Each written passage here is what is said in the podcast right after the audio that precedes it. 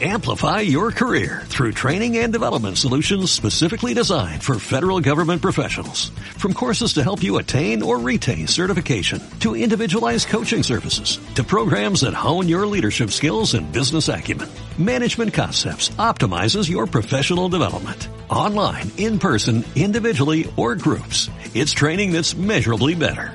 Learn more at managementconcepts.com. That's managementconcepts.com. Tiempos libres. Una conversación entre personas como tú.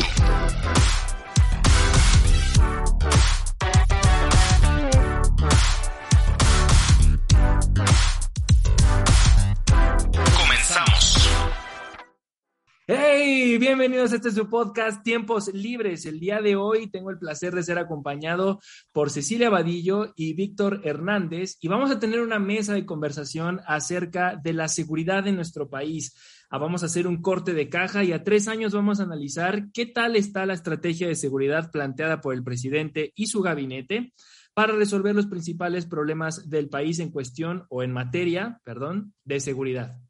Entonces, ¿qué tal están? ¿Cómo, cómo los encuentra este, este podcast? Y si quieren empezar con sus participaciones una vez, adelante. Ceci. Ah, pues eh, buenos días, yo soy Cecilia Vadillo, eh, soy asesora legislativa en la Cámara de Diputados para Morena. Eh, es un gusto estar aquí.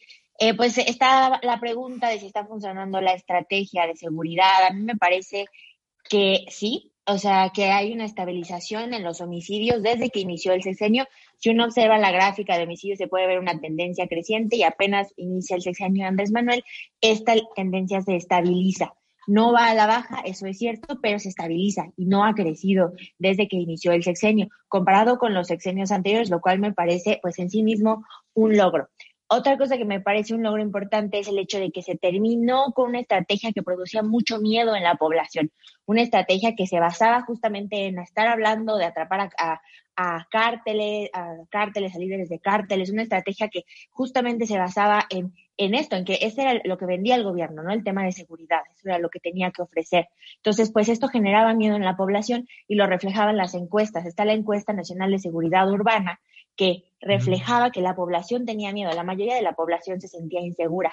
Y en estos últimos meses, con Andrés Manuel, se observa la, primer, la primera baja histórica, de hecho, o sea, se observa un decremento que no había, no había habido en la historia de, desde esa encuesta, desde 2013, y empieza a bajar. En septiembre observamos eh, el mínimo histórico de 64.5% eh, de la población que se siente insegura. Habíamos llegado inclusive pues casi hasta 75-80% en este, en este tema. Entonces me parece que este cambio de estrategia también pues es este favorece a la población, favorece a que ya no tengan miedo. Ok.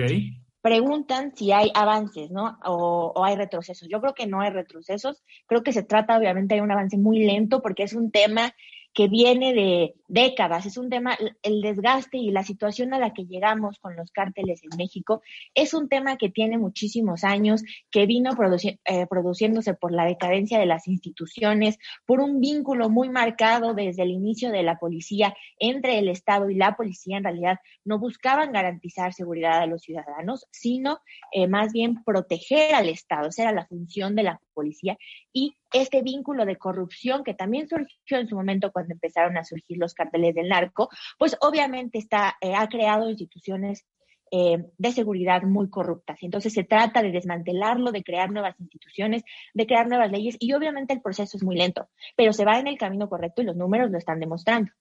Eh, Ok. ujú. Vic, ¿quieres aportar algo? David, muy buenos días. Muchas gracias por la invitación. Mi nombre es Víctor Hernández. Yo fui asesor del presidente Enrique Peña el sexenio pasado. Eh, hace algunos años, sobre todo hace muchos kilos, fui militar. Este, ya mi cuerpo táctico se quedó atrás y bueno, justo quisiera compartirles un poco eh, de esa combinación entre la experiencia en el terreno y la experiencia en materia de toma de decisiones de seguridad nacional. Eh, yo tengo mis dudas con respecto de qué tanto se puede celebrar que los homicidios se hayan estabilizado. Eh, nosotros rebasamos ya desde el inicio de esta administración la barrera de los 30 homicidios por cada 100 mil habitantes, que digamos, ok, poniéndolo en perspectiva, no son las cifras de un país en guerra, por ponerlo eh, eh, en, en, perspectiva, durante el sexenio de Felipe Calderón hubo algunas entidades como Chihuahua que rebasaron los 100 homicidios por cada 100 mil habitantes y que eso genuinamente era un estado de sitio. Digamos, no estamos en esos eh, parámetros a nivel nacional, sí, sí. pero llama mucho la atención que incluso en plena pandemia, e incluso con todas las restricciones de movilidad, los homicidios se hayan estabilizado y no se hayan reducido como otros delitos. Pensemos en el robo en transporte público, el robo a transeúnte, que se redujeron en buena medida porque había menos personas en la calle y que por tanto materialmente no era posible cometer estos delitos. Y llama mucho la atención que incluso con todas estas restricciones, los delincuentes siguieron operando prácticamente con normalidad, lo cual me hace pensar si a lo mejor no se hubiera continuado la tendencia a la alta de no haberse presentado esta situación. Entonces, de entrada, es algo que me produce un poco de inquietud. Sí. Eh, ahora, eh, creo que en, resumidas cuentas, eh, lo que puede resumir eh, el, lo que se ha hecho en esta administración es mucho ruido y pocas nueces. Eh, todos, los todos los presidentes han tenido este hábito de crear una nueva policía. hay una especie de ceremonia del fuego nuevo azteca cada vez que entra una nueva administración, ¿no? Todo lo anterior hay que quemarlo, todo lo que se hizo el sexenio anterior está mal. Eh, y tenemos presidentes que tienen su bebé policial en cada administración, ¿no? El bebé policial de Felipe Calderón fue la Policía Federal, antecedida por la Policía Federal de Caminos. El bebé de Enrique Peña era la Gendarmería. Ahora tenemos la nueva corporación de la Guardia Nacional. Uh -huh. eh, y este tipo de prácticas es un poco como tener una herida y estarte quitando la costra constantemente, ¿no? Eh, si no permites que las instituciones se asienten, pues evidentemente no van a eh, rendir resultados.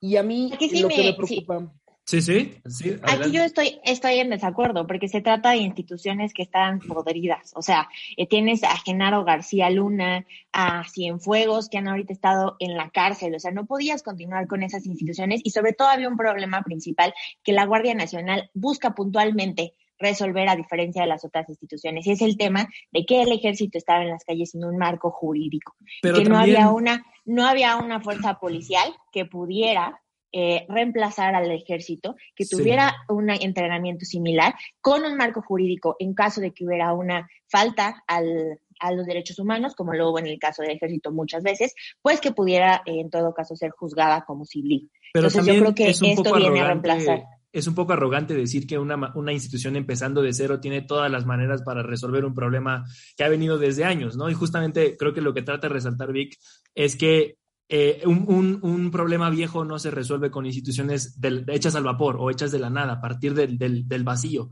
Un problema que lleva mucho tiempo en nuestro país, como lo había comentado Vic de, del caso de Chihuahua, pues no, no te llega a los resultados que nos gustaría ver. Es decir, no me parece celebrable el hecho de que en nuestro país todavía se cometan un promedio de homicidios de 2.100 personas de manera mensual. No me parece para nada algo, algo que, que sea un, un no, resultado claro que, a celebrar o un resultado a presumir, a pesar de claro la estabilización no, de los homicidios. Claro que no es un resultado, pero el hecho de que no estén creciendo y que esos 2.000 no se conviertan en 3.000 o en 4.000, como se habían estado, la tendencia era la alta y uno, la gráfica es más que clara y los datos están ahí, estaban creciendo obviamente, como tú dices, son instituciones, y no solo es la policía, la Guardia Nacional, está eh, las, las, policías municipales, están las policías estatales, o sea, obviamente no podemos culpar toda la Guardia Nacional, pero no creo que solo sea un capricho del presidente haber creado esta institución, sino que claramente las otras no tenían la capacidad y sobre todo estaban corruptas y muy corrompidas y había que crear un nuevo juego de reglas para, el, eh, para las fuerzas castrenses y para la policía que pudieran dar este marco jurídico. Pero entonces, y yo creo que ese es el gran logro de la, de la Guardia Nacional. Correcto, para resolverlo, vi que entonces deberías mantener la Guardia Nacional para resolver el problema futuro, mantener estas reglas del juego de las que comenta Ceci. Creo que hay que empezar a pensar la política de seguridad más que como una política de gobierno, como una política de Estado, es decir, que haya financiamiento y medidas que pueden sobrevivir al cambio de un sexenio y que no estemos permanentemente sujetos al vaivén de la sucesión presidencial. Y creo que es muy relevante, David, que menciones cuántos homicidios se cometen al mes, porque hay, un texto fantástico escrito por Alejandro Ope, se titula Lamentada Estrategia, y él, que lo escribe junto con Jaime López Aranda, uh -huh. eh, analiza cómo el desorden genera desorden y cómo se ha construido un círculo vicioso bien eh, preocupante en materia de homicidios en México. Eh, y ponen una perspectiva. En 2019, en toda España, se cometieron 400 homicidios. Digamos, claro que entendemos que es un país más pequeño, pero es súper manejable tener solamente 400 homicidios en un año. Pero cuando tienes más de 2.000 todos los meses en toda la República, llega un punto en que nuestro Ministerio Público, nuestra policía, se convierte en una especie de departamento de bomberos con tantos incendios que ya ni siquiera puede atender todos. A veces se atienden los que salen en los medios, a veces se atienden los que consiguen un buen litigante, ¿no? Que presione a las autoridades. Eh, pero si te das cuenta, es un círculo vicioso. Como no podemos investigar individualmente el delito, hay muchos más incentivos para seguir cometiendo delitos. Ahora, creo que Cecilia tocó un tema interesante, que es el tema del marco jurídico de las Fuerzas Armadas en labores de seguridad pública, que de, de hecho ya tenemos un antecedente, que fue el intento de la Ley de Seguridad Interior.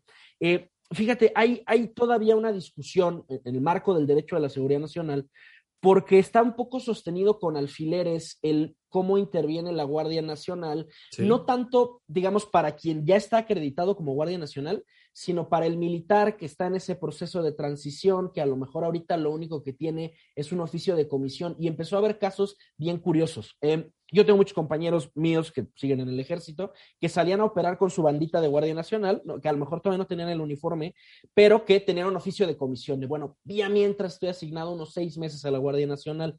Y esas detenciones muchas veces se caían al momento de litigarlas porque eh, el abogado defensor decía, oye, nada más traes, digamos, la banda, pero no ha sido transferido eh, a, a, la Secretaría de Seguridad Ciudadana como marca la ley de Guardia Nacional, ¿no? El estar uh -huh. separado funcionalmente de tu institución. Entonces se empezaron a caer un montón de detenciones y es cuando el presidente López Obrador se ve obligado a publicar este decreto muy polémico en mayo del año pasado de eh, militarización, así se le llamó en los medios, en el que dice, bueno, de aquí a que acabe el sexenio vamos a asumir que todos los militares pueden hacer labores policiales, pero ese, en este momento ese eh, decreto está en la Suprema Corte, ¿no? Siendo revisado, porque al final, híjole, como que con un decreto, por pura jerarquía de normas, no podrías contradecir las distinciones entre ámbitos militares y ámbitos policiales que establece la Constitución. Entonces, digamos, todavía ese tema del marco jurídico no se ha resuelto, tan es así que se cayeron muchas carpetas de investigación en torno a este decreto. Okay. Yo creo aquí, y aquí quisiera puntualizar de nuevo, o sea, está el decreto, está el intento de tener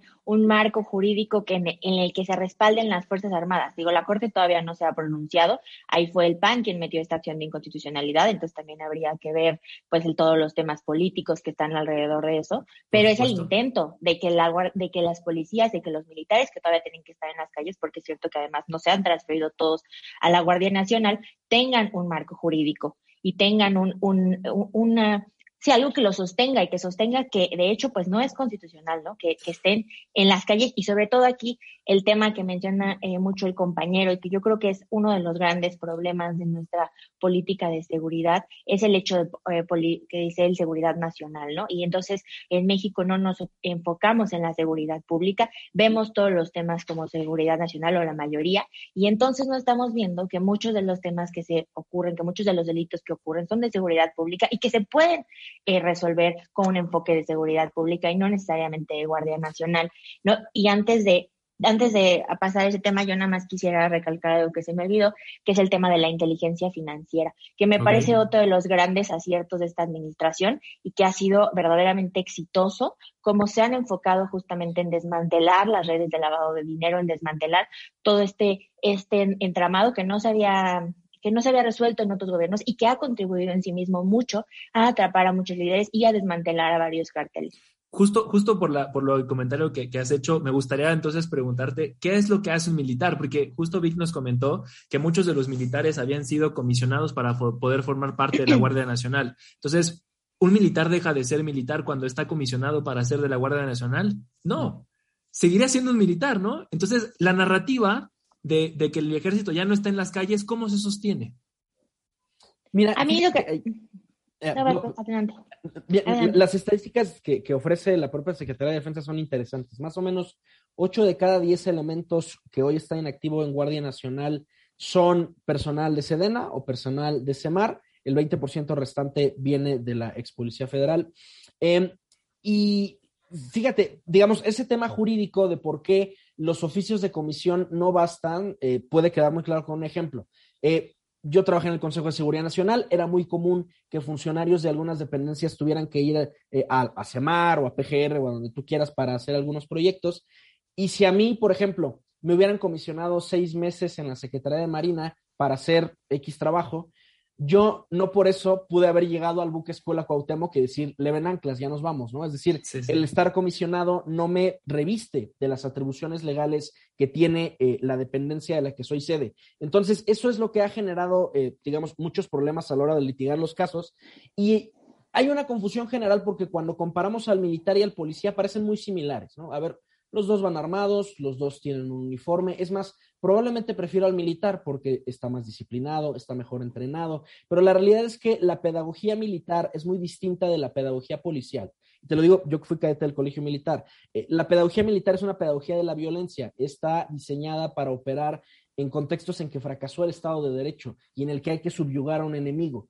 Y en cambio, en el ámbito de la seguridad pública estamos lidiando con un ciudadano que tiene derechos, al que se le tiene que administrar quirúrgicamente la fuerza. Entonces, son esas diferentes culturas institucionales y marcos jurídicos los que generan que sea muy complicado poner a Fuerzas Armadas a hacer labores de seguridad pública. Entonces, ¿y cómo ves tú, Ceci, el tema de la Guardia Nacional, con, con que 8 de cada 10 miembros de la Guardia Nacional tengan esta formación o este, este mindset del que nos platica Vic, en el que se, se hace acerca de un enemigo y no un ciudadano. ¿Cómo, cómo ves estoy, el... estoy completamente de acuerdo con la formación. Aquí, y yo recalco, creo que la ventaja de la Guardia Nacional es que cuando atrapa, cuando un miembro de la Guardia Nacional comete una falta, que es muy común en el ejército, una falta contra los derechos humanos, eh, entonces es el juzgado como civil y muchos de los problemas anteriormente es que eran juzgados como militares, porque como bien dicen, pues también ellos tienen su propio sistema que de, de juicios, pues no, no están sujetos a un juicio civil. Entonces, esto cambia, y de hecho está en la Constitución, ¿no? Que es un cuerpo de carácter civil.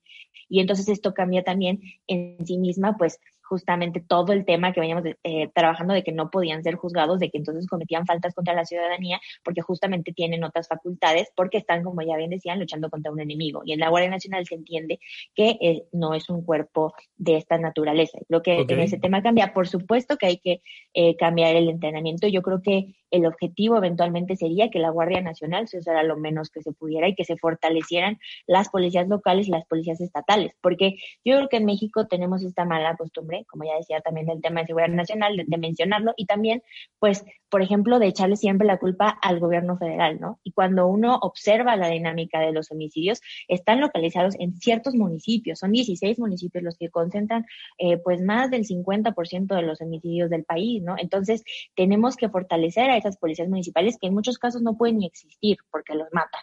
¿no? O sea, hay estados en los que no hay policías municipales porque pues, los matan, ¿no? Matan al jefe de la policía. Entonces tenemos que ver cómo podemos eh, enfocarnos en fortalecer a las policías municipales, en fortalecer a las policías estatales, porque además ellos son quien justamente lo que dice Víctor, pueden desarrollar estas eh, tareas ciudadanas, pueden atender a los ciudadanos y en la medida que atiendan y fortalezcamos este vínculo, pues pueden realizar una mejor em, pues mantención de la seguridad pública, ¿no? Si, si, justamente se tratara de un problema puntual, el hecho de la seguridad en el país, ¿no sería algo incluso más sencillo de resolver? Eh, lo justo, justamente lo contrasto con el hecho de que, de que hayas mencionado la, la estabilización en la tendencia de homicidios en el país y que al mismo tiempo se trate de un problema puntual.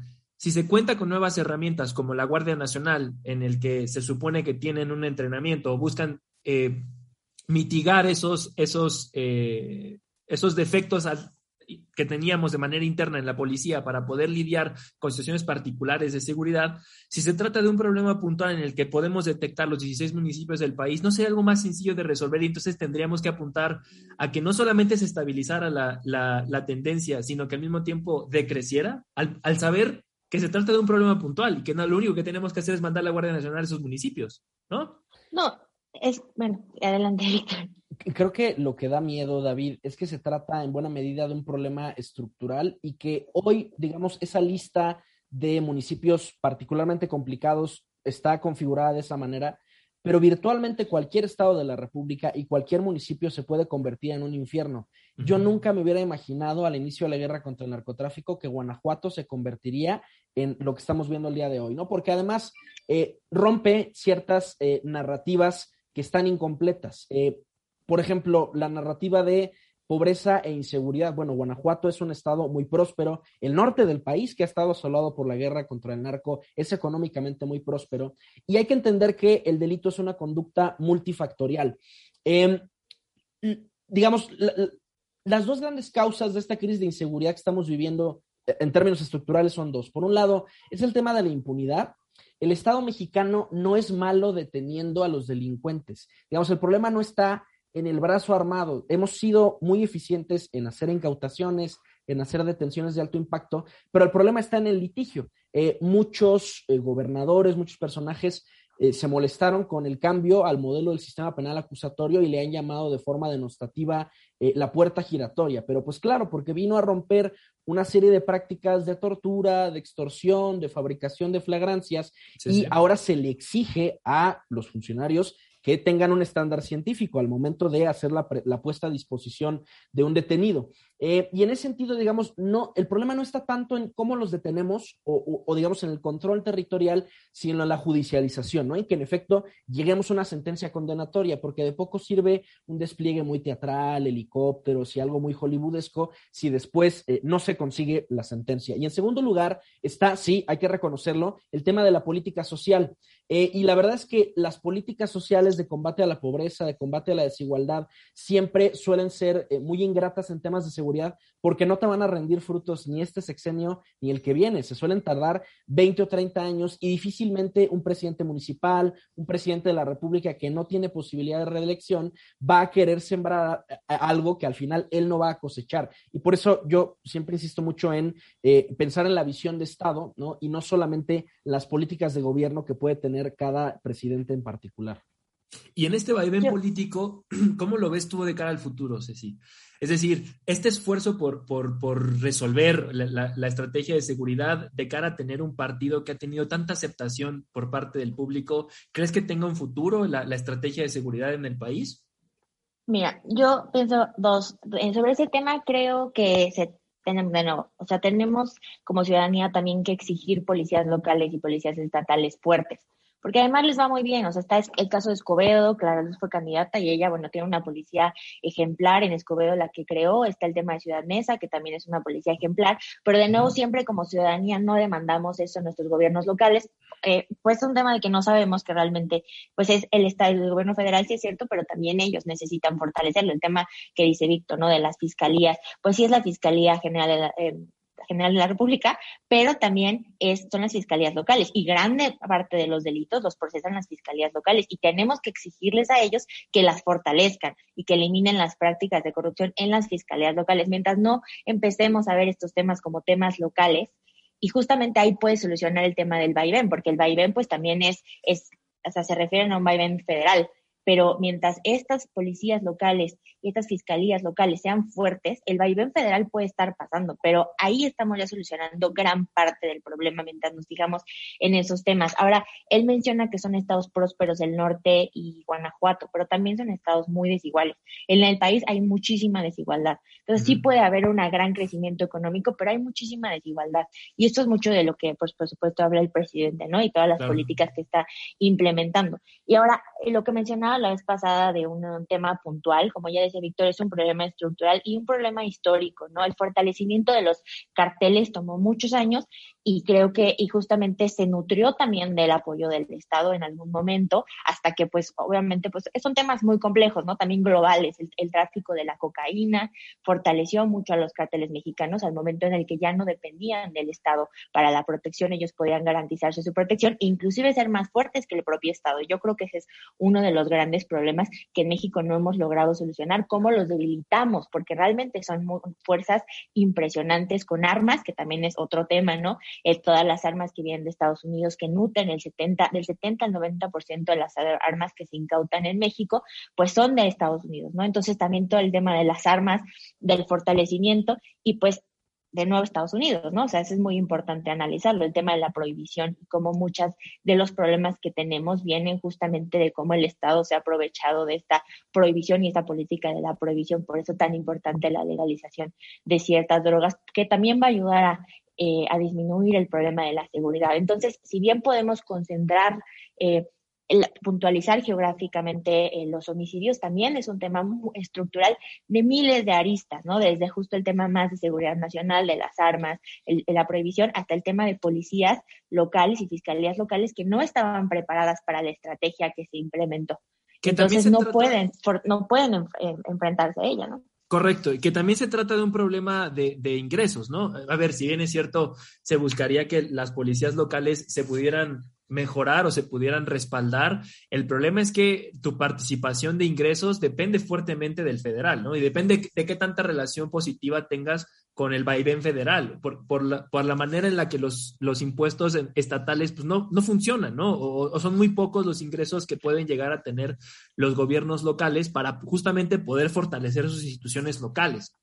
¿No? Entonces, si yo estoy alineado con lo que el presidente dice que tengo que hacer, pues me toca buena mochada, ¿no? Vemos el caso de Tabasco, saludos, con un el único estado que ha tenido crecimiento económico en el 2020, justamente gracias a la fuerte inversión que se ha hecho en la construcción de la refinería de Dos Bocas, pero que justamente casos como los 11, 11 gobernadores que le voltearon la cara al presidente para decirle que no estaba haciendo bien las cosas en la participación de los impuestos, pues justamente son los que mágicamente no tienen una participación presupuestal fuerte que les permita poder pues invertir dinero en su policía, en su fiscalía, en su fiscalía local, ¿no? Entonces, pues si bien es cierto, habrá que fortalecer lo local, no se puede fortalecer lo local porque no hay dinero para hacerlo, porque justamente lo que yo pueda tener de dinero depende de qué tanto le bese la mano al presidente. Y, de, esa perspectiva de financiamiento, David, más que un tema de cantidad, lo que es muy importante asegurar es la continuidad del financiamiento, porque sí hay ciertas presidencias municipales, ciertos periodos de gobierno en los que una policía puede tener un proceso profundo de transformación, pero al final, como el periodo de gobierno municipal es tan corto, estos esfuerzos no suelen superar los tres años eh, y en ese sentido todo lo que se va construyendo en ese tiempo se puede venir abajo. Eh, a mí me llama mucho la atención que la narrativa de los últimos tres presidentes ha sido nuestras policías locales eh, no son funcionales y por tanto necesitamos echar mano de las Fuerzas Armadas, pero ningún presidente en los últimos tres sexenios ha tomado un programa serio de fortalecimiento de las policías municipales, muy por el contrario, con la desaparición de Fortaseg se termina de minar eh, a las policías locales y si te fijas poco a poco sin importar el nombre, se llame Policía Federal, se llame Gendarmería o se llama Guardia Nacional, más bien la tendencia en el siglo XXI ha sido concentrar el protagonismo operativo y el financiamiento en corporaciones federales que al final a lo que se dedican es a pagar bomberazos, ¿no? A ver, hay un bomberazo en Guanajuato, vamos uno o dos años, después se me incendia Tamaulipas, vamos uno o dos años, pero al final quienes están ahí permanentemente son las corporaciones locales y hay que invertirles ese financiamiento a largo plazo para que puedan empezar a rendir frutos. Fíjate que yo ahí difiero, o sea, no creo que sea un tema de financiamiento, porque como ya tú bien mencionabas, estaba el Fortasec y en, durante el, el tema, durante Calderón hubo también financiamiento para estas policías. Yo creo que es más bien un tema de incentivos y un tema de capacidades. Porque cuando se les ha dado el dinero, por ejemplo, y por eso desapareció el Fortasec, se utilizaba para otras cosas. O sea, no venía etiquetado y entonces se hacían eh, pues no sé, me llegó, hay un caso muy famoso en el que hicieron un observatorio para las estrellas, eh, diciendo que era un tema de prevención, ¿no? O sea, se usaba para todo porque el incentivo del gobierno municipal es crear otro tipo de infraestructura, eso le genera mucho más votos. Entonces, no hay un incentivo para que las policías locales se fortalezcan, de hecho, al contrario, ¿no? O sea, porque reciben mucho dinero de las mordidas, de la corrupción, muchas veces no pueden porque están asediados por el narco, no tienen la capacidad. Entonces, yo más bien creo que aquí eh, eh, y el gobierno federal la tiene difícil. Y yo ahí, de hecho, respaldo pues a todos los gobiernos federales. O sea, lo, tienen difícil porque por la constitución no pueden, de hecho, ellos eh, intervenir en, la, en lo que haga el municipio, ¿no? Y en las políticas que haga el municipio. Podrían, en todo caso, etiquetar el, el presupuesto, pero no hay una voluntad política. Yo hablaba, por ejemplo, con el director de la policía de Nesa, y justamente le preguntaba, ¿no? ¿Por qué ocurre en unos casos y en otros casos no? Y me decía, es un tema de voluntad política y justamente de empezar una política de largo plazo que a corto plazo no va a dar resultados y puede ser que no me dé votos, ¿no? En cambio, cuando si yo invierto en un puente, si yo invierto en un observatorio lunar, me va a dar votos, ¿no? Entonces, aquí por eso me parece muy importante el hecho de que la ciudadanía sea quienes demanden y que se cambie la narrativa, ¿no? que sea la ciudadanía quienes demanden seguridad, quienes demanden este fortalecimiento, porque mientras no haya un incentivo, los gobiernos locales no van a hacer estos cambios y como bien dice Víctor, es necesario para que perduren y porque son quienes son los primeros respondientes, quienes cuidan la escena del crimen y en muchos casos no les dan ni gasolina para las patrullas ni uniformes porque al, gobierno municipal no le conviene, ¿no? Entonces ahí tenemos que empezar también nosotros a cambiar la narrativa y a exigírselos. Ok, comentarios finales, Vic, ¿con qué te quedas? ¿Qué vas a pasar con la estrategia de seguridad? ¿Tenemos que cambiarla? ¿El futuro de la estrategia de seguridad? ¿Qué, qué, qué, cuáles son tus reflexiones finales? La política de seguridad se tiene que evaluar con base en evidencia. Lamentablemente, en la medida en que sigamos replicando la misma fórmula de gobiernos anteriores, de federalizar la estrategia, de poner como protagonistas a las Fuerzas Armadas para hacer algo para lo cual no están capacitadas, eh, pues vamos a seguir obteniendo los mismos resultados, ¿no? Digamos, estamos estabilizados en poco más de 30 homicidios por cada 100 mil habitantes. Para ponerte en perspectiva, eh, en Europa, en todo el continente, en la Unión Europea, la tasa de homicidios promedio es de tres homicidios por cada 100 mil habitantes, ¿no? Y es una tragedia porque eh, el ejército sale cuando eh, Felipe Calderón recibe un país con una tasa más o menos de 8.5 homicidios por cada 100 mil habitantes. México era prácticamente un país en paz en términos de homicidios. Y esta estrategia, en lugar de reducir de los 8 a los 3 para alcanzar estándares de primer mundo, muy por el contrario, eh, nos empieza a subir la violencia, empieza a incrementar casos de violaciones a derechos humanos. Y entonces, digamos, yo creo que mi reflexión final es esa, que en la medida en que sigamos replicando la, misma fórmula y sobre todo bajo el argumento infantil de que hay ciertos funcionarios públicos que son incorruptibles, la realidad es que vamos a seguir teniendo los mismos errores y las mismas tragedias que hemos visto en administraciones anteriores. Entonces, eh, pues yo justo lo que invito a la ciudadanía es a formarse, a empezar a aprender eh, en temas de seguridad eh, me permito hacer un comercial, David, yo coordino en la Ibero el Diplomado en Seguridad Nacional y Gestión del Riesgo. Eh, y a mí me llena de mucho entusiasmo el saber que hay periodistas, que hay funcionarios públicos, que hay ciudadanos de a pie interesados en aprender cómo diseñar una política de seguridad, cómo evaluarla, cuál es la experiencia comparada alrededor del mundo. Eh, y pues bueno, si hay alguien por ahí en el público interesado, estaremos encantados de recibirlo en el programa. Me apunto, me apunto. Ceci, comentarios finales. Pues mira, yo tenía una profesora que decía que en México nunca hubo una estrategia de seguridad, sino una estrategia de combate a las drogas. Entonces tenemos que cambiar el paradigma, volverlo uno de seguridad pública, alejarnos y distanciarnos de esta relación con Estados Unidos que justo ha marcado este ritmo de prohibicionismo, también todo el tema de las armas, marcar esta distinción que ya lo está haciendo el gobierno de Andrés Manuel con la demanda que puso, el tema de los programas sociales, que también es importante quitarle la base social al, al crimen organizado, el tema de seguridad nacional, como ya ven decían, el tema de Guardia Nacional, el tema de la UIF, seguir avanzando por allá y sobre todo, pues creo que la gran deuda, como ya decía, son las policías locales, las fiscalías estatales, fortalecerlas, también como eh, los que estamos cercanos a algunos partidos, pedir que, que se fortalezcan a los cuadros en temas municipales, que sea parte de los programas municipales el tema de la seguridad y continuar avanzando hacia este fortalecimiento como una estrategia multifactorial, porque así tiene que tratarse la seguridad en nuestro país. Como eso, esto ha sido todo por nuestra parte. Les agradezco, Ceci y Víctor, por participar en esta mesa de conversación. Espero hayan disfrutado comunicar con nosotros. Esto es Tiempos Libres. Ya saben que si tienen oportunidad, vacúnense y cuídense. Muchas gracias. Esto fue Tiempos Libres. Gracias por escucharnos. Amplify your career through training and development solutions specifically designed for federal government professionals. From courses to help you attain or retain certification, to individualized coaching services, to programs that hone your leadership skills and business acumen, Management Concepts optimizes your professional development. Online, in person, individually, or groups, it's training that's measurably better. Learn more at managementconcepts.com. That's managementconcepts.com.